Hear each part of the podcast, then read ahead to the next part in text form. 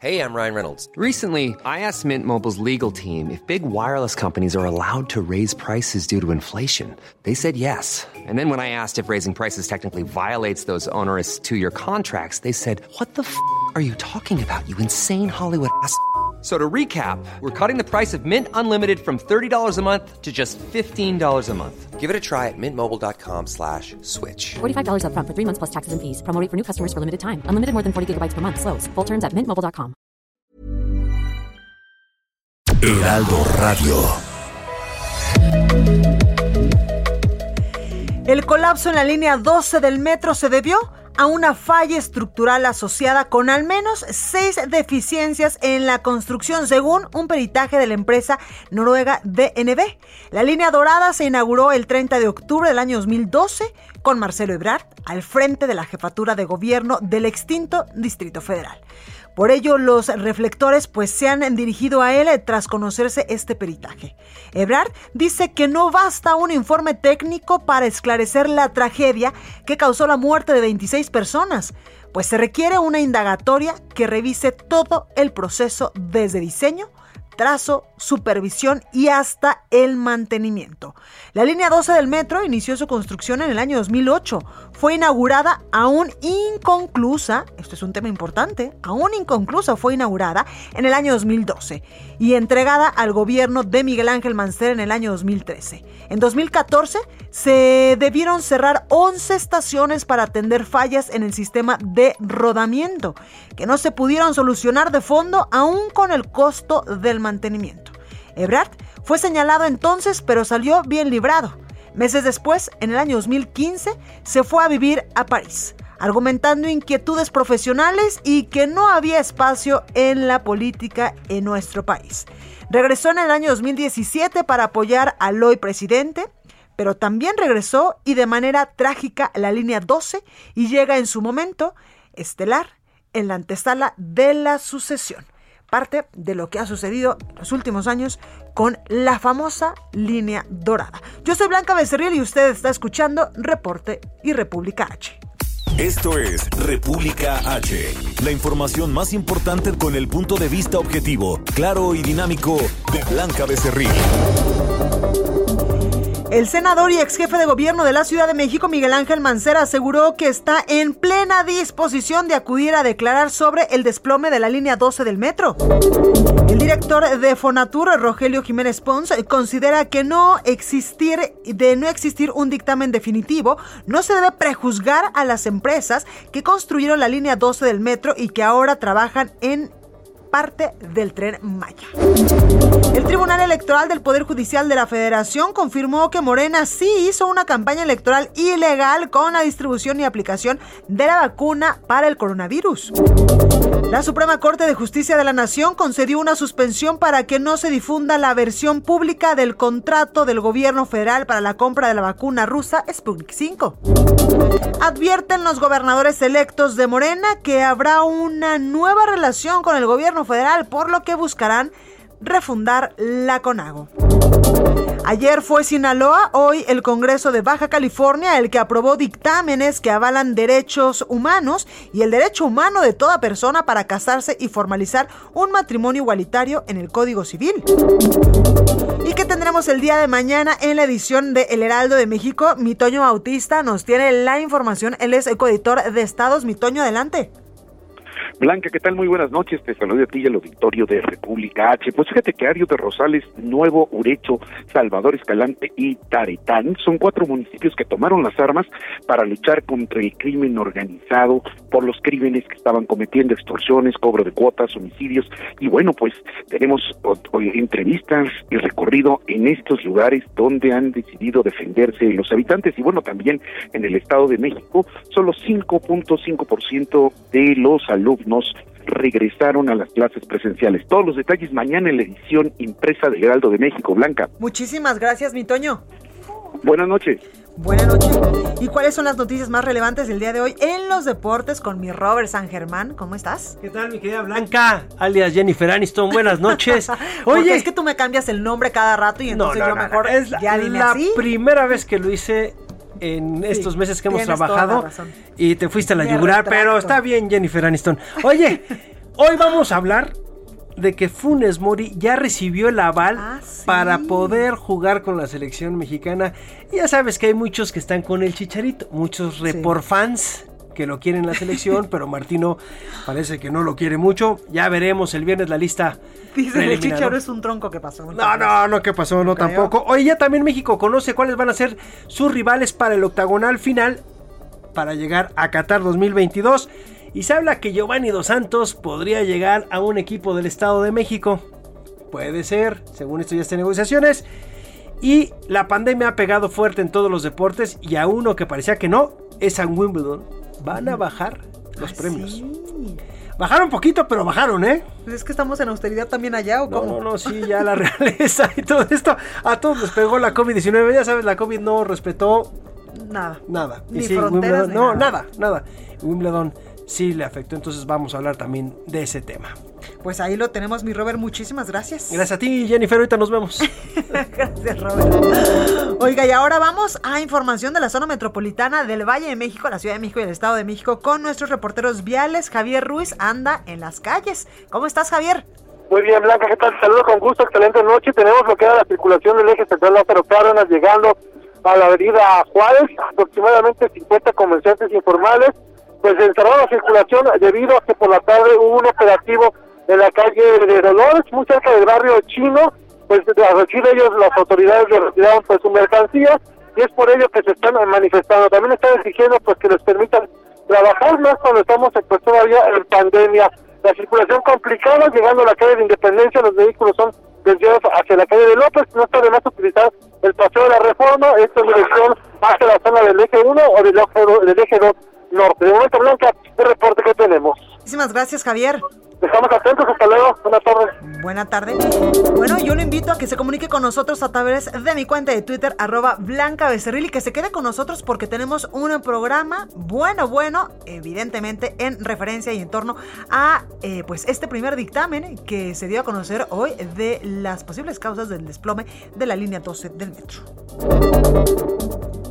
Estás escuchando la información más importante de lo que pasa en el interior de la República. En República H, con Blanca Becerril.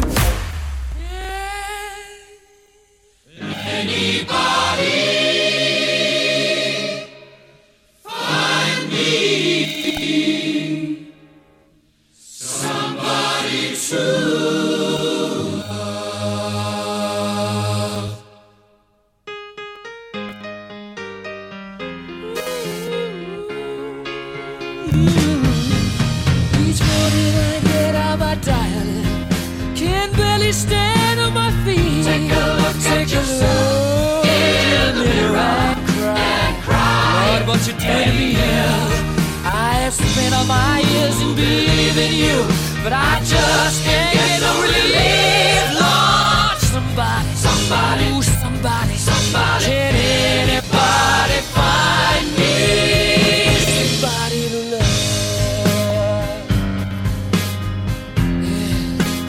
Y queremos hacer una pausa pequeñita en la información y tomarnos un respiro para oír esta verdadera joya. Es la banda británica Queens y la canción, por supuesto, es Somebody to Love, compuesta por el famosísimo, inigualable Freddie Mercury y lanzada el 12 de noviembre de 1976.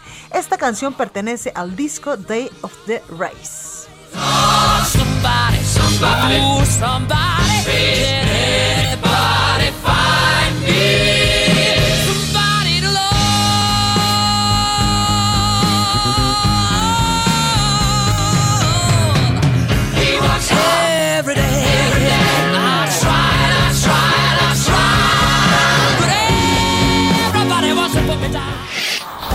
Oiga, y durante la conferencia matutina de esta mañana, el presidente de México, Andrés Manuel López Obrador, abordó varios temas. En principio, aseguró que la jefa de gobierno de la Ciudad de México, Claudia Sheinbaum, cuenta con todo el apoyo y respaldo tras el desplome de un tramo elevado de la línea 12 del metro. Escuche. Todo, todo, todo, todo mi apoyo. Mi respaldo también porque los adversarios nuestros se han lanzado con todo. En este caso, bueno, hasta el New York Times. Entonces, hay desde luego pues una estrategia politiquera se usó en vísperas de la campaña para afectar al movimiento al que pertenecemos. El presidente aseguró que sus adversarios están intentando echar a pelear al canciller mexicano Marcelo Ebrard y a la jefa de gobierno Claudia Sheinbaum. Referente a la sesión presidencial en 2024, en el cambio de poder en 2024, señaló que la oposición va a tener problemas para elegir un aspirante a la presidenta a la presidencia, mientras que Morena pues tiene muchísimos candidatos, dice el presidente. Nosotros tenemos muchísimos con posibilidad de llegar a ser presidentes, mujeres y hombres. El problema lo tienen ellos. ¿De dónde los van a sacar? ¿Quién? ¿Claudio? ¿La esposa de Felipe Calderón? ¿Cuadri? ¿Va a regresar Diego? ¿Chong? ¿Quién? ¿Loré de Mola? Que puede ser o Krause o Aguilar. No, bueno, el presidente se fue con todo. Oiga, y en este contexto, el primer mandatario dijo que no se reelegirá en el, 2014, en el 2024 y va a desaparecer de la vida pública, dice el presidente, después de que, pues ya, este deje el gobierno federal en el 2024, pues no va a mandar ni siquiera mensajes en Twitter ni tampoco en Facebook. Voy a estar hasta finales de septiembre del 2024 y me desaparezco me jubilo, no vuelvo a participar en nada en política, ni voy a asistir a ninguna conferencia, ni voy a aceptar ninguna invitación para eh, estar en la vida pública, ni voy a estar contestando, mandando mensajes en Face o en Twitter, nada. ¿A dónde se irá el presidente? ¿A su rancho? Tal vez, ¿no? Usted ya sabe cómo se llama el rancho. Oiga, vamos a temas de la línea 12 del metro. Una falla estructural fue la causante del desplome de un tramo elevado en la línea 12 del metro el pasado 3 de mayo. Lo anterior de acuerdo al peritaje preliminar a fase 1 presentado hoy por el gobierno de la Ciudad de México y la empresa noruega DNB. Este informe es la primera entrega de tres que se presentarán en los próximos eh, meses. El próximo será el 14 de julio y el otro, el tercero, el 30 de agosto. Los expertos encontraron deformaciones y fracturas en las vigas que conforman el puente de concreto, así como en los elementos de, contravente, de contraventeo y en las estructuras y soldaduras, hágame usted el favor, soldaduras adyacentes. También se observaron un desplazamiento de las traves y deficiencia en el método de soldaduras aplicados hasta en los, en los, eh, pues en estos eh, pernitos y diferentes tipos de concreto en la tableta. El dictamen concluyó que operativamente la línea 12 trabaja en condiciones normales y como parte de sus actividades preventivas se cuenta con las evaluaciones de condición de ruedas metálicas, los componentes de las vías, rieles, gabinetes y motores de interruptores y hasta le digo que soldaron mal los perros. En fin, parte de lo que dice este esta primera entrega del peritaje noruego de eh, pues el lamentable hecho que conmocionó a el país, a la Ciudad de México sobre todo, y que cobró la vida de 26 personas el pasado 3 de mayo en la línea, en la famosa línea dorada, que como ya se lo decía, pues incluso había como prisa para inaugurarla y se inauguró antes de ser terminada. París, eh, Salazar nos tiene más información porque minutos después de las 3 de la tarde, el canciller mexicano Marcelo Ebrard publicó una carta en redes sociales referente a la línea 12. París, adelante.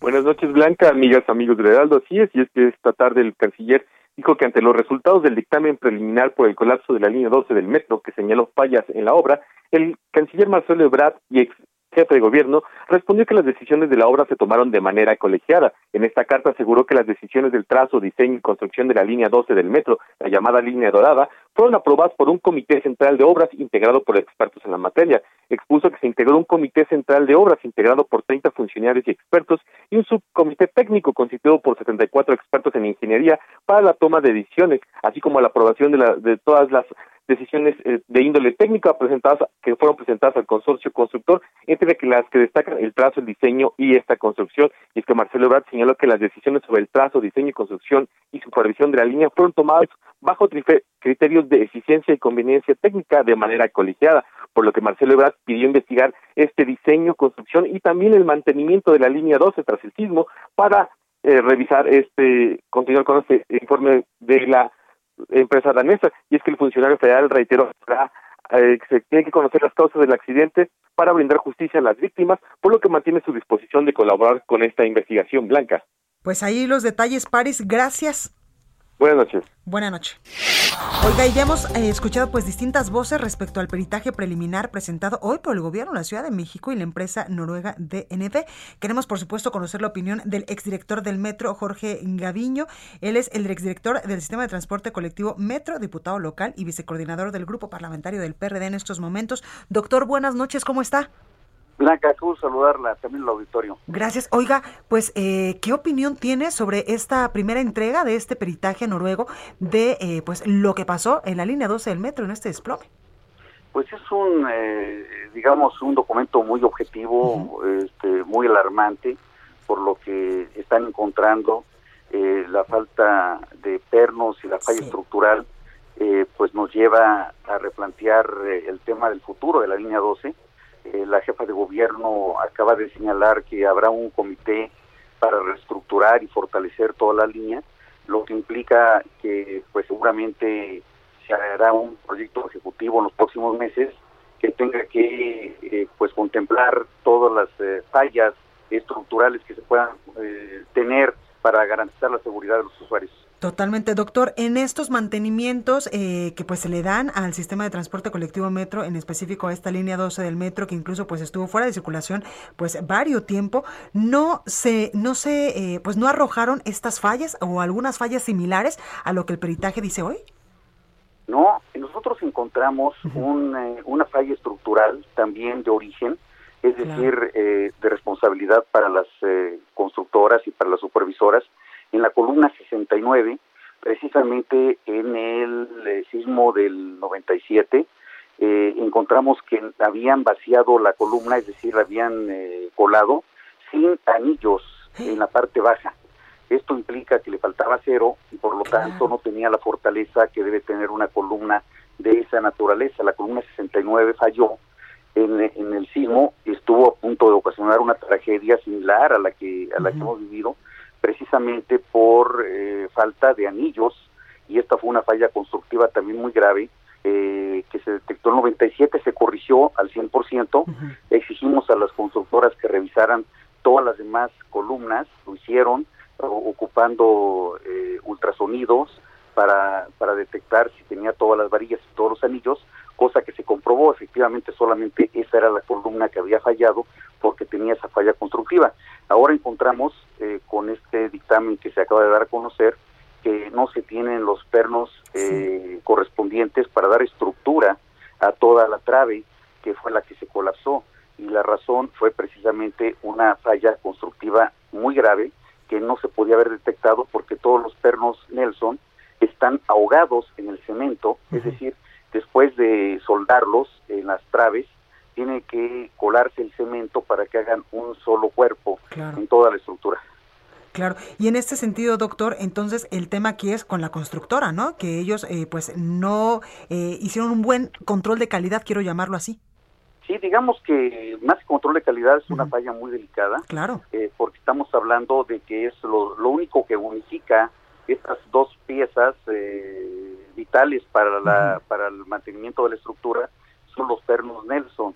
Eh, y no los eh, revisaron que estuvieran colocados en su lugar ni el número suficiente de pernos ni en el lugar eh, que marcaba la, la, práctica constructiva para poderlos colar en su momento determinado. Entonces, cuando queda ya la, la, la, plancha de cemento, pues ya no se puede saber ni el estado de los pernos, ni mucho menos cuántos se encuentran adentro de, de la trave. Claro. Sí, sí, sí, tiene, tiene razón en ese sentido. Eh, doctor, también quiero preguntarle, ¿otras líneas del metro podrían eh, pues estar en situaciones similares? ¿Habrá que hacer, pues, eh, no un peritaje internacional, evidentemente, pero sí un, un estudio, un análisis de cómo está el sistema de transporte colectivo metro en la Ciudad de México? No, en, todas las demás líneas, este, mire, esta línea, la línea 12, es la única línea que se empezó a trabajar sin proyecto ejecutivo. Ah, ok. Este, eh, y además el contrato, en lugar de ser eh, normal, digamos, con a precio unitario, es decir, que se va a pagar cada cosa que haga la, empresa, se, se, se, contrató a precio alzado, es decir, por eh, 17.500 millones de pesos, me entregas una línea eh, con 23 estaciones subterráneas. Ese fue el contrato. Y luego se fue cambiando y quedó un contrato distinto, sin proyecto ejecutivo, y el proyecto lo iban haciendo sobre el avance de la No, obra. bueno. Entonces, e- es, eh, a mi juicio, y esto es, eh, lo, lo digo yo con toda mi responsabilidad, es eh, una de las cosas que ocasionó los errores tan garrafales que se han cometido. Totalmente. Y también me imagino yo que negligencia a las autoridades porque además traían una prisa para inaugurarla que ni siquiera la habían terminado. Bueno, eh, este, yo, eso es lo que se ha señalado, yo diría que lo que sí se, se ocasionó fue que, que, que había un contrato muy poco, digamos, apegado a las necesidades del metro. El metro había solicitado una línea subterránea de 23 estaciones y acabó siendo una línea subterránea de nueve estaciones, más nueve estaciones en viaducto Sí. elevado y dos a nivel, es decir, 20 estaciones solamente en lugar de 23 y además de todas maneras tuvimos que pagar cerca de 23.500 millones de pesos. Finalmente eh, hubo escalatorias, hubo trabajos que nos cobraron, eh, hubo demandas entre el gobierno y las empresas y bueno, eh, pero nunca nos imaginamos, eso sí, hay que decirlo claro, nunca nos imaginamos que íbamos a encontrar esta falta de seguridad estructural como la que estamos viviendo. Totalmente, si no se hubiera, se hubiera evitado. Doctor Jorge Gaviño, exdirector del Sistema de Transporte Colectivo Metro, muchísimas gracias por ayudarnos a entender desde su visión y también desde su posición, que en algún momento pues fue director del Metro, pues qué es lo que está pasando en estos momentos y qué importante todo esto que nos dice incluso de que se empezó a trabajar sin un proyecto ejecutivo. Así es, Blanca. Este, lamentablemente así es, eh, y todo es esto que estoy eh, este, señalando eh, se, se puede fácilmente comprobar. Pues ahí lo tenemos. Muchísimas gracias, doctor. Blanca, un, gusto estar con usted. Gracias. Bueno, y unos momentitos más vamos a tener al ex eh, jefe de gobierno de la Ciudad de México, eh, el doctor Miguel Ángel Mancera, actual senador de la República, para que también pues hablemos un poco de eh, pues su posición respecto a la línea 12, a este dictamen, y también en su momento qué fue lo que hizo, porque él ha dicho en reiteradas ocasiones que todos los mantenimientos y todas las obras que se hicieron en la línea dorada, en esta línea 12, incluso están pues literalmente en papelito, están pues de manera institucional eh, asentadas, así que vamos a platicar también con él sobre este asunto. Oiga, vamos con mi compañero Israel Lorenzana a las calles de la Ciudad de México para ver qué nos tiene Israel. Adelante. Blanca, muchísimas gracias. Pues el día de hoy dábamos a conocer este bloqueo que duró más de 10 horas en la terminal número uno del aeropuerto capitalino por padres y familiares de niños con cáncer de diferentes estados del país. En ese sentido, acordaron con las autoridades el día de hoy reunirse en las oficinas de la Secretaría de Salud en la calle de Lieja. Efectivamente, esta reunión se llevó a cabo la mañana de hoy y bueno, pues eh, padres de niños con cáncer sostuvieron un diálogo con las autoridades federales para exigir el abasto de medicamentos oncológicos pediátricos. En esta reunión blanca se presentaron ante los padres de niños con cáncer Juan Antonio Ferrer Aguilar, quien es el director del INSABI, Adalberto Santaella Solís, quien es el coordinador nacional de abasto del INSABI, y Alejandro Calderón, quien es el coordinador nacional de Abasto Nacional. Esto como parte de los acuerdos, se aseguró que ya no se cuenta con los medicamentos que próximamente serán distribuidos. Respecto a la documentación falsa que se presentó ayer por las autoridades para desactivar sus protestas en el aeropuerto capitalino, se dijo que todo se debía a una confusión. Blanca, al término de la reunión, que duró poco más de tres horas, los padres de familia indicaron que las autoridades aseguraron el abastecimiento en los hospitales para la siguiente semana y, por supuesto, señalaron que de lo contrario van a continuar con sus movilizaciones a nivel nacional. Blanca, la información que te tengo. Pues ahí lo tenemos, Israel. Muchísimas gracias. Hasta luego. Hasta luego. Oiga, y recuerde que nos puede seguir a través de nuestras redes sociales, arroba Blanca Becerril. Estamos subiendo toda la información referente a lo que ha sucedido en las últimas horas con respecto pues a este peritaje, a la primera etapa del peritaje internacional de esta empresa noruega respecto al colapso de la línea 12 del metro. En unos momentitos más, ya le decía yo, pues vamos a hablar con el doctor Miguel Ángel Mancera para que pues también nos dé su posición. Ya habló, por supuesto, también Mario Delgado, que era el encargado de las finanzas del extinto Distrito Federal y él dice que pues él solamente se dedicó pues a agilizar los dineros. También ya habló el actual secretario de Relaciones Exteriores Marcelo Ebrard y también ya dio su posicionamiento. Lo acaba usted de escuchar hace unos momentitos también al exdirector del Metro, el doctor Jorge Gaviño, quien también incluso pues nos daba eh, cosas importantes. Se empezó a trabajar sin un proyecto ejecutivo además de todas estas fallas estructurales que en algún momento pues también eh, permitieron que se parara en algún momento también la operación de la línea 12 del metro. Bueno, pues sobre esto también vamos a hablar al regresar, así que no se vaya, no le cambie. Yo soy Blanca Becerril, esto es República H y yo regreso con más información.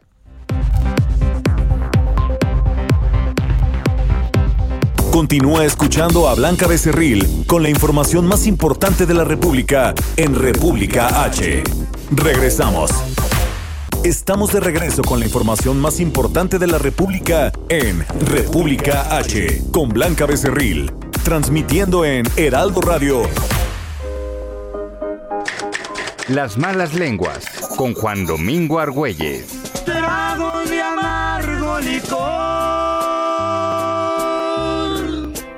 Mucha gente suele decir que algo es amargo, cuando en realidad es ácido o agrio. Aunque el poeta español Miguel Hernández se haya referido a un limón amargo, en realidad este fruto no es amargo, sino ácido o agrio, cuando no agridulce. El adjetivo amargo es definido del siguiente modo por el diccionario, que tiene el sabor característico de la hiel, de la quinina y otros alcaloides. Cuando es especialmente intenso, produce una sensación desagradable y duradera. Ejemplo, sintió el sabor amargo de la bilis. En cambio, el adjetivo ácido, del latín acidus, se aplica a lo que tiene sabor agrio o de vinagre. Ejemplo, sintió el sabor ácido del limón. Lexicografía básica por Juan Domingo Argüelles, autor de los libros Las malas lenguas y No valga la redundancia.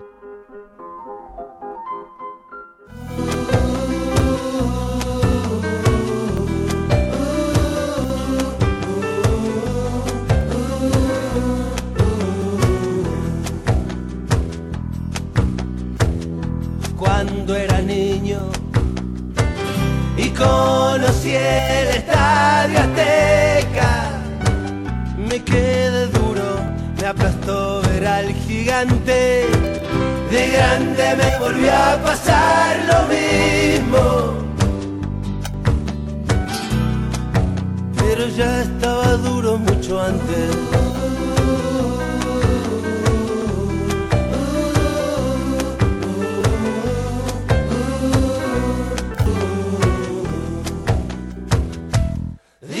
Que hay, dicen que hay un mundo de tentaciones. También hay caramelos con forma de corazones. Dicen que hay bueno malo. Dicen que hay más o menos. Dicen que hay algo que tener y no muchos tenemos.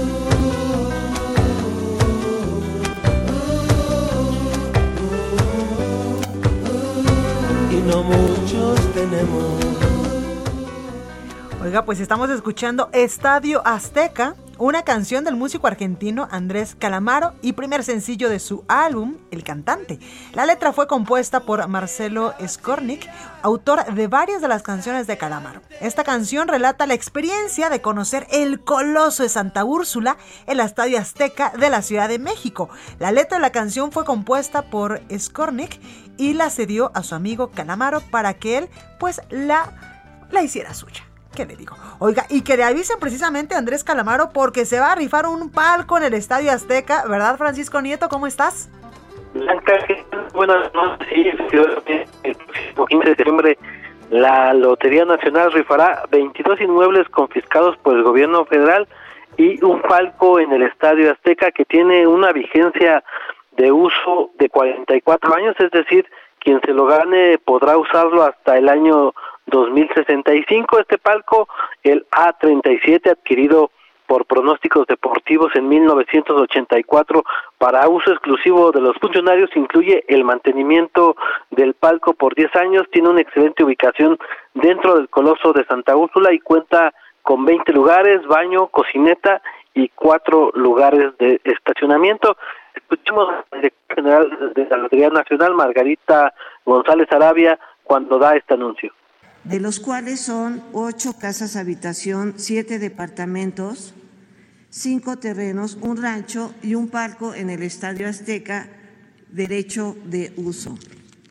El palco en el Estadio Azteca lo consideramos premio especial, va a ser para un solo ganador y tiene una vigencia de uso hasta el año 2065 e incluye el mantenimiento del palco por 10 años. Blanca, pues los boletos empezarán a venderse este fin de semana en la zona metropolitana y a partir del lunes en todo el país. Eh, serán eh, cachitos que costarán 250 pesos, se emitirán 2 millones de billetes y bueno, la rifa es el 15 de septiembre, Día de la Independencia Mexicana. Pues ahí lo tenemos, a ver si me animo para comprar un cachito, oye. Sí. ¿O tú, Para que te vayas a ver los partidos y los eventos, eh, pues los conciertos en el, en el, en el Coloso de Sí, Santa claro. Úrsula. Y si te lo ganas tú, este, mi Paco, y lo compras, pues nos invitas, ¿no? Somos cinco Claro. acá de este lado. Toda la producción está invitada. Perfectísimo, gracias, Francisco. Buenas noches. Buenas noches. Oye, ¿qué le parece si vamos a la sección de ciencia con Oriana Trejo? Amigos, esto es un día como hoy en la historia. Excelente lunes. 14, 14 de junio. 1796. En Inglaterra, Edward Jenner administra la primera vacuna antivirólica a un niño de 8 años de edad. 1833. El Parlamento británico aprueba la abolición de la esclavitud. 1911. En Chilpancingo, en México, las fuerzas revolucionarias de Julián Blanco y Laureano Astudillo vencen a los porfiristas y toman la ciudad. 1935. En Estados Unidos, Carl Maggie inventa el parquímetro. Amigos, esto fue un día como hoy en la historia. Gracias. Bueno, pues aquí mi productor, Orlando Oliveros, le, en vez de mandarle la sección de ciencia para que usted la escuchara, mandó a Abraham Arreo, la verdad, con la nota curiosa de la Ciudad de México. Pero bueno, usted ya se deleitó con esta nota. Oiga, vamos a más información. Al ratito que salgamos del noti, dirían las mamás, al ratito que salgamos del noti vas a ver. No, no te creas, es broma. Oiga, vamos a más información. Después de las elecciones del pasado 6 de junio en nuestro país, Morena fue el triunfador al conseguir 11 de las 15 gubernaturas que estaban en juego. Le menciono a los gobernadores electos, por ejemplo, está Mauricio Curi de Acción Nacional, quien será el gobernador de Querétaro, María Eugenia Campos de la coalición PAN y PRD, que será la gobernadora de Chihuahua, Samuel García por Movimiento Ciudadano será el gobernador de Nuevo León y Ricardo Gallardo Cardona en San Luis Potosí obtuvo la gubernatura por la coalición del Partido Verde y el Partido del Trabajo. Los gobernadores electos por Morena son Marina del Pilar, quien será la primera gobernadora de Baja California, también siglada por el partido Morena. Indira Vizcaíno Silva será la gobernadora de Colima. Evelyn Salgado Pineda, candidata de Morena a la gubernatura de Guerrero y quien es la hija de Félix Salgado Macedonio. Alfonso Durazo será el gobernador de Sonora. Miguel Ángel Sánchez Navarro será gobernador electo ya de Nayarit. Además, en Zacatecas va a estar al frente del gobierno estatal David Monreal. Rubén Rocha Moya será gobernador de Sinaloa. Otros estados de la República que también eh, pues, eh, se votó este 6 de junio por eh, el gobernador fue en Baja California Sur, allá será Víctor Castro Cosío, es el nuevo gobernador electo de este estado. Laida Sansores San Román, gobernadora electa de Campeche. Lorena Cuellar Cisneros, gobernadora electa de Tlaxcala. Y Alfredo Ramírez Bedoya de Michoacán. Oiga, y vamos a seguir con más información de la línea 12 del metro y tengo en la línea telefónica me da mucho gusto saludar y le agradezco que nos tome esta comunicación a Miguel Ángel Mancera, ex jefe de gobierno de la Ciudad de México. Doctor, buenas noches, ¿cómo está? Hola Blanca, qué gusto saludarte, saludar a tu audiencia, buenas Eh, buenas noches otra vez y a Buenas, tus órdenes. buenas noches. Oiga, eh, doctor, cuénteme, ¿ya leyó usted el peritaje? ¿Ya vio la información que eh, pues está circulando, por supuesto, desde esta tarde respecto a este peritaje internacional de eh, pues qué fue lo que pasó en la línea 12 del metro y qué opina de él? Bueno, mira, eh, hay que tomarlo sin duda en el contexto en el que fue presentado. Es una primera fase del peritaje que constará de tres. Eh, lo tomo así. Mi compromiso con los medios de comunicación y con la opinión pública fue estar atento y esperar los resultados del peritaje. No están completos aún, pero sin embargo sí Estamos teniendo un pequeño problema con la comunicación con el doctor Miguel Ángel Mancera, ex jefe de gobierno de la Ciudad de México, y es que va precisamente en un trayecto, pero ahorita le vamos a volver a marcar porque usted merece pues escuchar exactamente qué es lo que está diciendo el doctor Miguel Ángel Mancera respecto a este tema, porque acuérdese que durante su administración incluso se dio mantenimiento a la línea 12 del metro y pues hubo varios tramos que estuvieron fuera de circulación muchísimo tiempo. A ver si ahorita ya podemos tener la comunicación con el doctor Miguel Ángel Mancera, porque ya le decía yo, pues esta tarde la jefa de gobierno de la Ciudad de México y este grupo interdisciplinario pues dieron el primer, el primer reporte o el primer avance de tres sobre pues lo que ocasionó el colapso de la línea 12 del el metro, así que pues estamos estamos con el doctor Miguel Ángel Mancera que ya Corre, recuperamos la comunicación. Me estaba diciendo. Sí, te decía yo, y entonces toda esta información de lo realizado durante mi gestión, pues está ahí en, en, la, en los archivos de las instancias, tanto de gobierno como legislativas. Claro, doctor, usted en algún momento me imagino que en este asunto de los mantenimientos del sistema de transporte colectivo metro, pues se tomó la determinación de parar, eh, pues incluso el funcionamiento para darle esto, mantenimiento. En algún momento se imaginaron que esto podía, eh, pues causar este lamentable hecho del 3 de mayo. Mira, fueron dos momentos cuando se paró esta línea. Uno eh, muy claro, preciso, respecto del rodamiento, es decir, de los trenes que no inscribían correctamente con las vías. Para que la gente lo entienda, pues había momentos en que la, la rueda no estaba haciendo contacto con el riel. Eh, entonces, esto obligó pues a detener la línea y hacer toda una modificación, tanto de las ruedas como eh, de los rieles, como de los durmientes, como de una serie de elementos propios de la vía.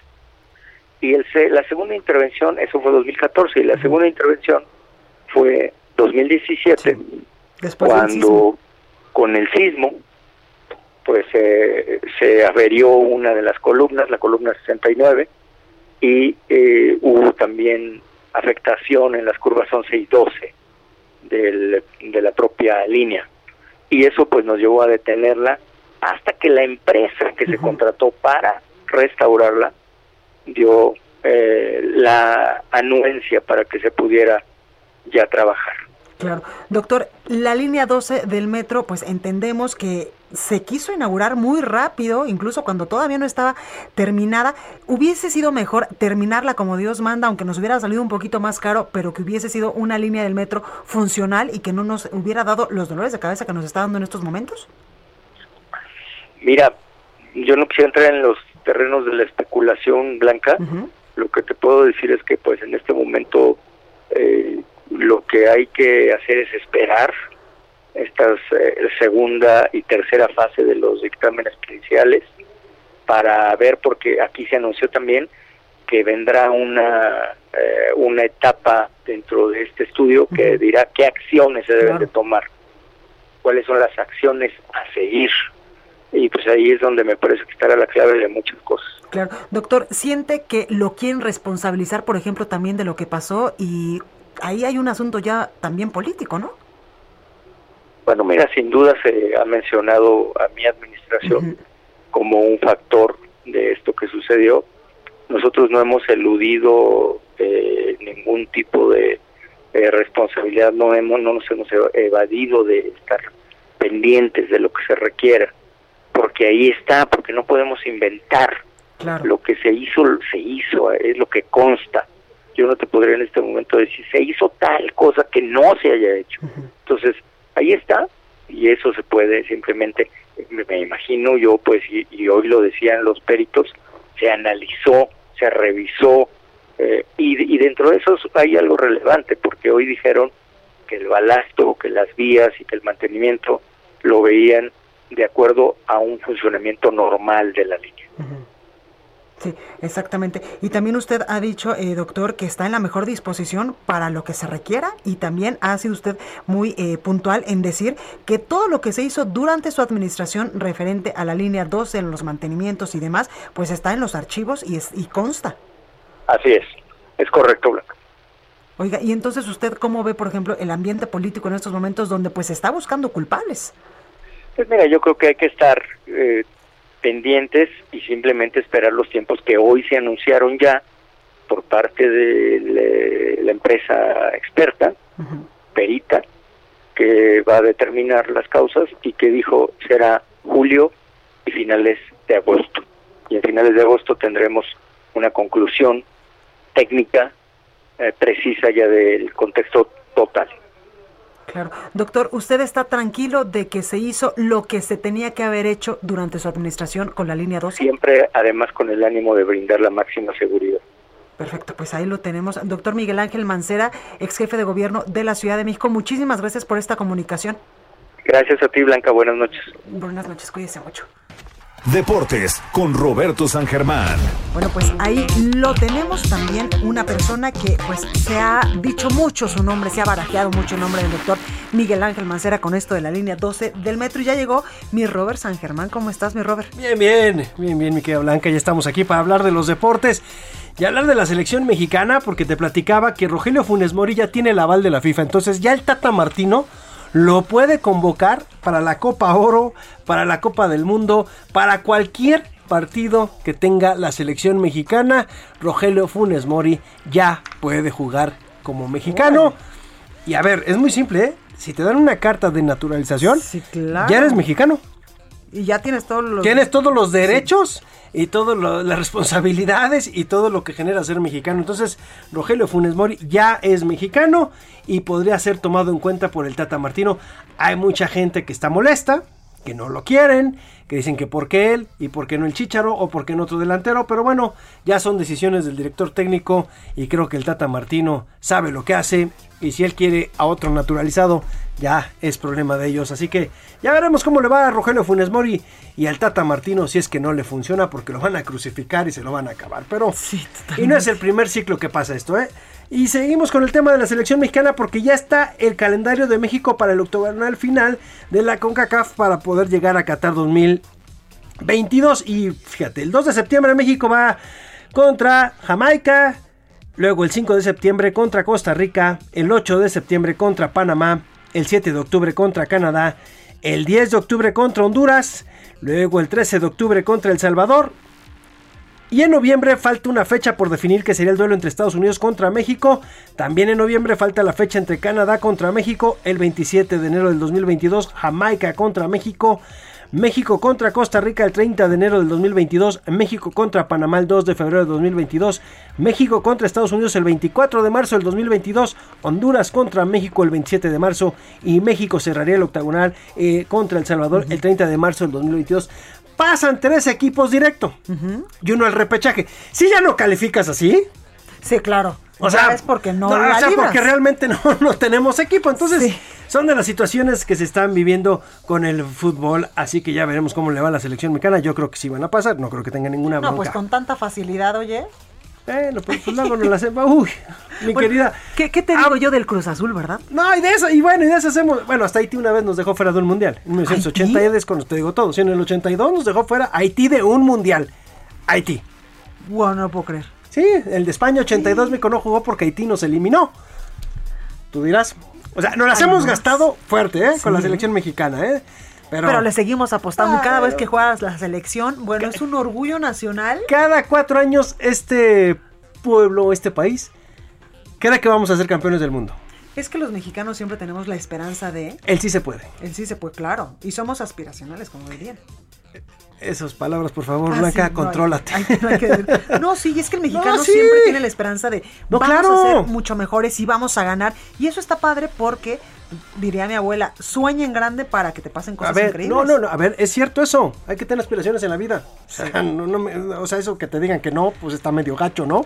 Pues ya mejor no entremos en terrenos políticos. Oye, y bueno, decían que Giovanni Dos Santos, después de que en el América le salió carísimo, metió nada más cuatro goles en cuatro torneos que estuvo con el América, fue de los peores fichajes en la historia del América, y hoy sale una nota o decían que puede llegar al Toluca. Lo veo complicado porque también Toluca, yo veo muy difícil que Giovanni en el fútbol mexicano se vuelva a colocar después. De todo lo que ha hecho. Es que Giovanni, el problema fue que tuvo una muy buena carrera. Sí. Empezó muy bien, fue campeón del mundo. Sí, es cierto. Fue campeón olímpico, jugó Y en no el se tatuó Barcelona. A Belinda. Eh, fue de los pocos que no, exactamente, Fue de los, los pocos que no se la abusados que tatuó. no se tatuó a Belinda. Pero fíjate, estuvo en el Barcelona, Sí, sí, fue compañero de Ronaldinho, fue compañero de Messi, era uno de los de las joyas.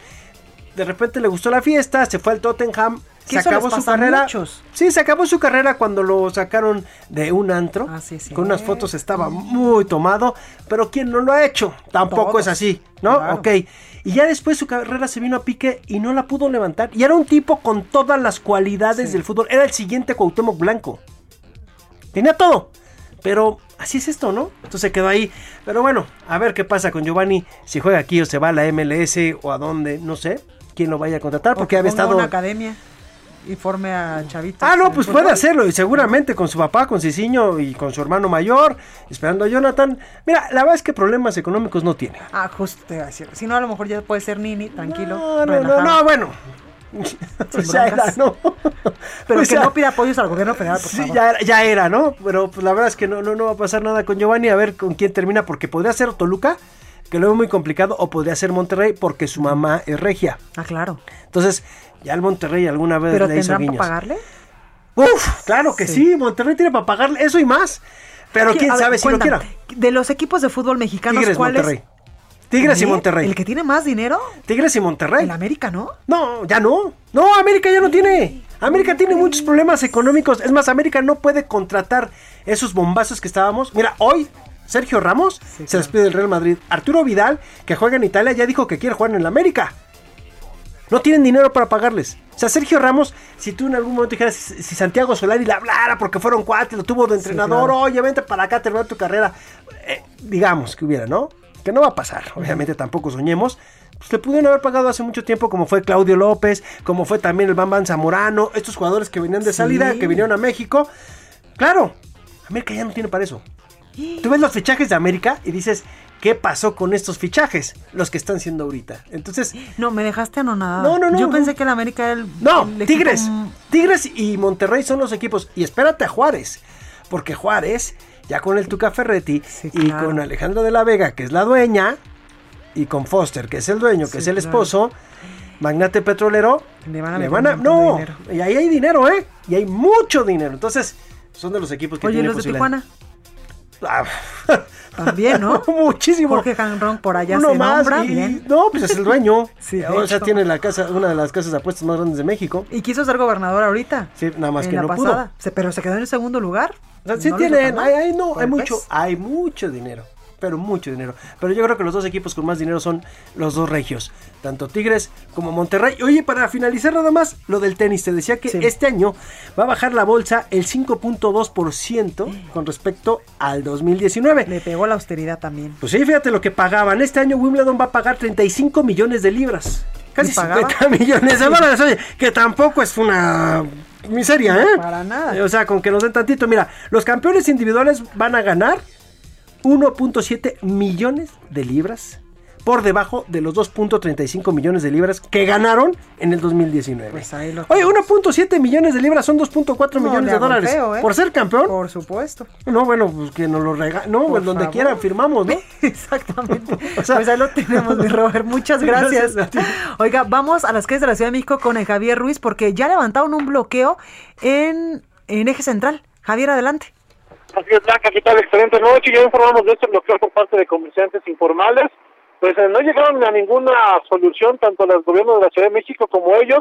Incluso, pues mejor decidieron pues ya retirarse. Hasta estos momentos, pues afortunadamente todas las personas que se encontraban en el eje central Lázaro Cárdenas podrán avanzar una vez que se deja atrás la avenida José María Zaga y en dirección hacia la avenida Hidalgo o bien para continuar a los ejes 1 y 2 norte. Hay que recordar, eso sí, que tenemos otro plantón en la avenida Juárez, pues ya desde hace varios meses, esta avenida pues más cerrada, esta además utilizar como alternativa a la calle de Independencia, o bien si lo desea la avenida Hidalgo será una buena alternativa. De momento, Blanca, el reporte que tenemos. Muchísimas gracias, Javier.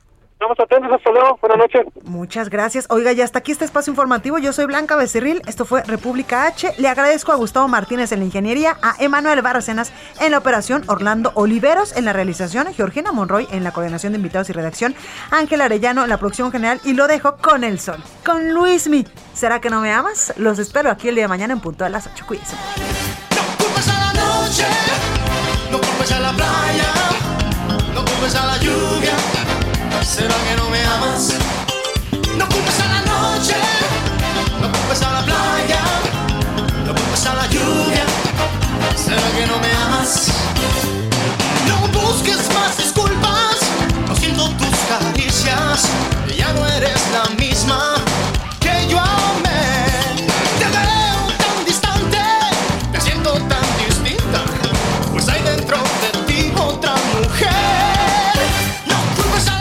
Fue República H, la información más importante de lo que pasa en el interior de la República, con el punto de vista objetivo, claro y dinámico de Blanca Becerril. Continúa escuchando Heraldo Radio, donde la H suena y ahora también se escucha.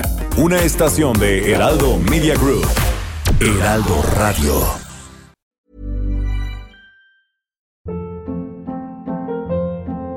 Hold up. What was that? Boring. No flavor. That was as bad as those leftovers you ate all week. Kiki Palmer here, and it's time to say hello to something fresh and guilt-free. Hello Fresh. Jazz up dinner with pecan-crusted chicken or garlic butter shrimp scampi. Now that's music to my mouth. Hello Fresh. Let's get this dinner party started. Discover all the delicious possibilities at hellofresh.com.